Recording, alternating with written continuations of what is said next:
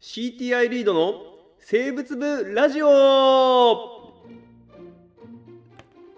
のラジオは野生生物の調査を仕事にしている会社員たちが体験談や考えたことを発信しリスナーの皆さんと生物について共に考えていこうというラジオでございます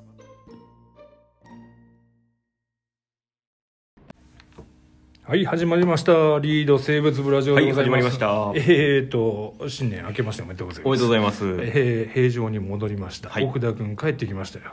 岐阜から帰ってまいりましあのいない時結構しんどくて。いた いやいやいややいや、一人でね、収録っていうのは何回かしてみたんだけれども、あの、合いの手が入らないっていうのはこれほどまでに辛いことだとはあー思思ったなるほ思った、うん、もうなんだろうね滑ってんのか受けてんのかなんかわからないじゃんやっぱはいはいはいもう僕はもう完全にリスナーとかしてうん毎朝 YouTube で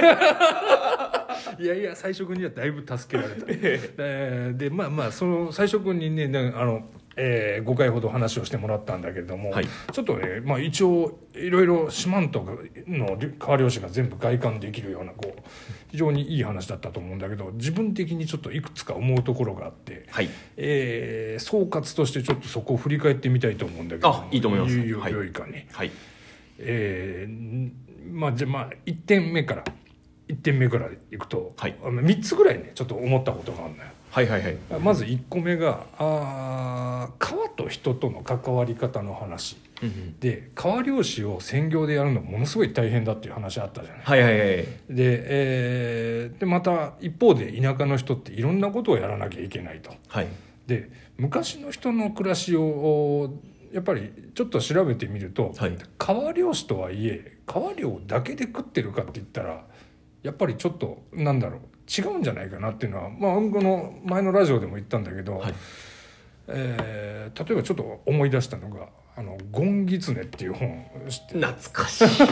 めちゃくちゃ懐かしいですねあのこ国語の教科書であったでしょ、はいはいはいで、えーあの中であのちょ主人公の名前なんだっけわかんねえな忘れちゃったああダメだもう豆田しか出てこないですマメタって誰だ もちもちの木ですもう何にも関係ない えっとねあーなんか主人公がいるのよ、はいで主人公がいて、えー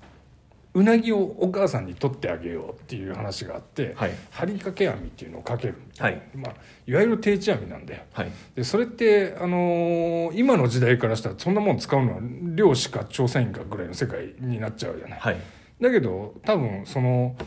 主人公は漁師だけをやってたわけじゃないんだよね。ああはい川漁も、まあ、あのちょっと特別な時にはやろうとかはいえーそういう関わり方だ、まあ、でよくよく考えたらそんなね昔の人が我々現代の人間みたいに、あのー一つの職をやってるから他はほとんどやりませんみたいなあとはお金で買えば大体のことは揃うんですっていう状況ってあるわけないんだよ。そうですねうんだから川漁師っていうのはまあ言ってみれば、あのーいろんなことをやりながら川漁もその一つに組み組み込まれていて、はいえーその組み一つの中でちょっと比重を川漁に重きを置いてる人っていうのが川漁師だったのかななんてちょっと思ったんです。ああなるほどなるほどで本格的に、えーいわゆる漁師で食っていこうとしたら川って多分規模がだいぶちっちゃいんだよね。あうのーん海の栽培漁業だとかさ、はいあのカツオマグロのうん漁だみたいにあんだけ大規模な鮭定置網みたいなああーそこまでのことを川でできるかって多分できないんだよそうですねでそういう意味でいくとお川漁っていうのはあのー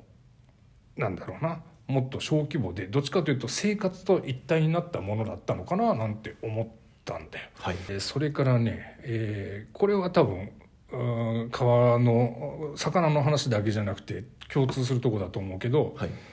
要は環境が悪くなっていなくなっちゃってるんだけど、はいえー最終的にはそれは漁師の取りすぎだっていう話になって、あーはいはいおお終わっていくっていう話、はいはいはいそれそうですねあの部分はちょっと個人的には言い足りないところがあって、はいはいはいあのー生き物を直接取る行為ってやっぱり傍から見たらなんだろうそんな取るなんて取ってしかも標本になしちゃった り食べちゃったりするっていうことは要は殺すってことはだいから、はいとお前らが取って殺すからいけないんだっていう見方をされがちなところあるじゃない、はいえーでも一方で環境を破壊するっていう行為って、あのー目に見えないんでね殺すっていうことが、はいだからあのー例えばあーどな何で例えたらいいかなうーん一本の木をはいお切り倒しました、はいえーでそうするとその木に住んでたものはみんないなくなる、はいえーだけど殺してる姿っていうのは全く見えないよね見えないですねだところがその木の上に、えー小鳥が巣を作ってましたはいでその卵を盗んで食っちまいましたはいどっちが残酷って言われたら普通に食ってる方が残酷に思われちゃうんだけど、見え見切り倒したら食うことすらせずに全部いなくなるえますんで、うんはいまあ、そこの部分のおギャップっていうのはちょっと、うん、すごいなんかこれ別の回設けて喋った方がいいかななんていうことをあ一ーつ思いますそうですねうんそれはもう昆虫の世界でも結構そういう話はそう話題に上がるんでうんちょっとそれはね、うんその辺はねいろんな実例は、まあ、じ実例はまあ生々しすぎるかもしれないけどちょっとそういう話はできるかなと、はい掘り下げたいですねそう思っていたで3つ目はい3つ目は、はいああ予売の話聞いた聞きました聞きましたもちろん聞きましやっぱワクワクするじゃないああいう話った て意外となんかジェントルなんですねあれね ジェンジェントルジェントルジェントルなのとあなんか負けたら引き下がるんだって 終わられたらいやもうもうでもそういうそういうもんなんだよねもうでそれって、えーワクワクする話って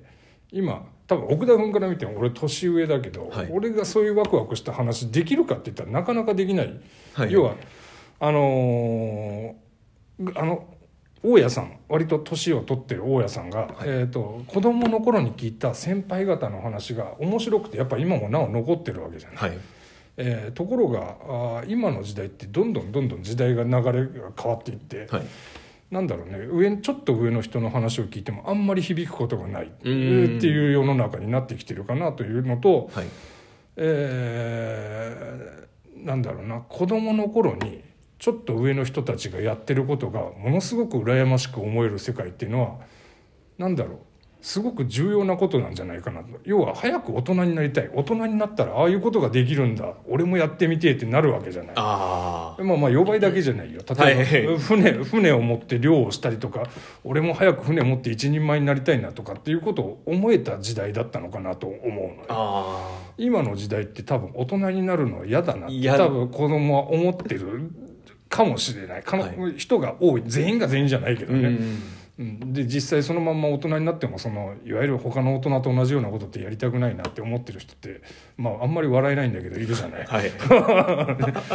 まあなんだろう健全さって言ったらあれだけどまあ生き物としてある程度大人になって、まあ、出会いがあって子供を育ててっていうまあ今の世の中これ絶対なんて言ったらもうめちゃめちゃ叩かれるけどただそうですね自然とそう思える世の中にあったんだなっていうのは一つ思ったかな。ああ以上3点が一応あの話の中での自分が一番強く思ったことかな他にもいろいろ思ってはいるんだけど、はいまあまあ、なんて思います。あはい奥田君的に逆に何かいや僕はあのやっぱな何を隠そうやっぱりその現地にいる人のうん現地でそういうことをやってる人の声を聞くのってすごい重要だなあとそ思っりゃてそうだね、もうんこうすごい当たり前のことなんですけど、うん改めて再認識して、まあ、一つ思ったのがやっぱりあのおじいちゃんおばあちゃんが田んぼを見に行って流されるのはうんをみんな文句を言うけれどもあれはなんかしょしょうがないじゃないですけど、うんあの自分があの立場だったら行くよっていう話は、うんすごいそうだなと思ってな,、まあ、なんでかっていうと、うんあの台風の時に、うんそんな川見に行ったら流されるに決まっとるやんとか何人流されると思っとんのってね言う人いるんですけど、ん実際僕らもコロナが蔓延した時に会社行ってたんですよね、あそうああ分かりやすい、はい結局そうなんだよね で結局で田んぼ田んぼ流されたっていいやんっていうふうに思う、思っちゃうかもしれないですけど実際あの人たち田んぼなくなったらまあまあ生活は生活できないんですよね、うん、で僕子供の頃に読んだんですけど「三国志うん」で呂布っているい人いますよねめちゃくちゃ強い呂う布ん最後呂布が籠城するんですけど、うんうんあの時に確か稲子に食い荒らされて、うんひょ兵糧が切れるんですよあそうなんだっけあいや間違ってるかもしれないですけど僕の記憶ではうんまあまあで結局それがきっかけで結局最後降伏するうんっていうのを読んでやっぱりね食べ物ってすごい大事じゃないですか大事だねで結局うんでかつそういう自然現象に見舞われた時にもうその食べ物を稼ぐための場所がうんなくなっちゃったらどうしようもないですもん呂布でさえもどうしようもないんですよもうなんぼ強くてもねそなななんだっけ朝鮮がいたとし てもあ朝鮮朝鮮は早 いやん朝違ったか鮮役に立たないですけどあ朝鮮違う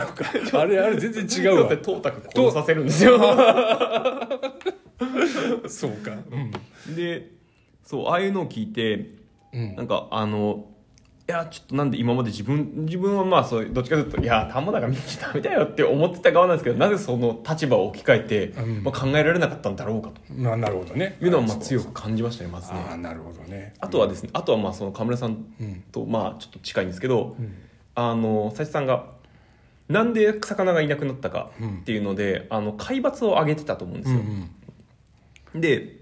でもやっぱ周りの人たちっていうのは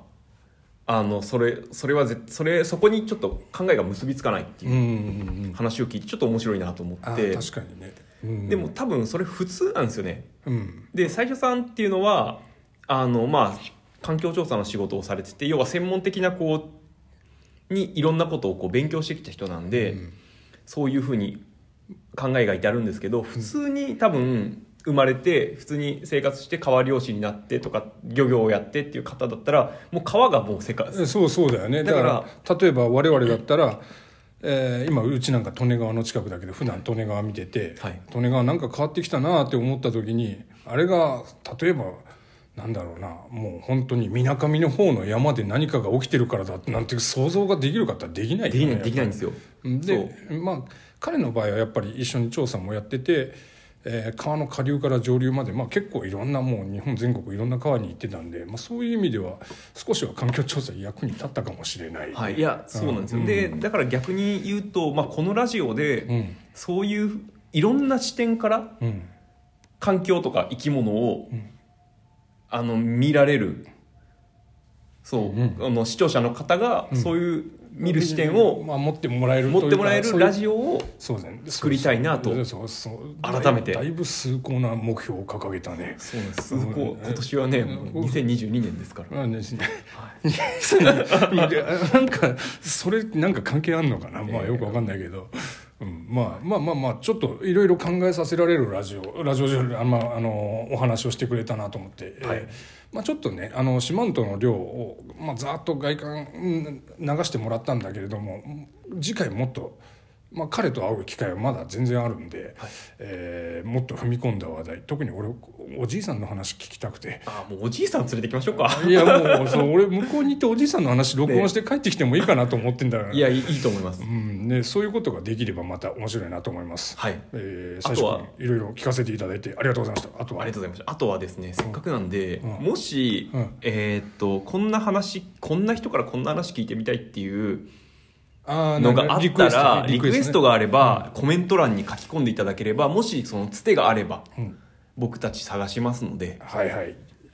あのそうですねぜひ書き込んでもらえればと思います、はいついでにチャンネル登録もよろしくお願いしまあ すお願 いします一応ちょっと行ってみようかなと思行ってってみまそれしょそうかれっぽいじゃんやっぱりはいはいはい、ということで、はい今回はあー四万十の回を振り返る回でございました。どうもはいえーまた聞いてください。よろしくお願いしますお。願いします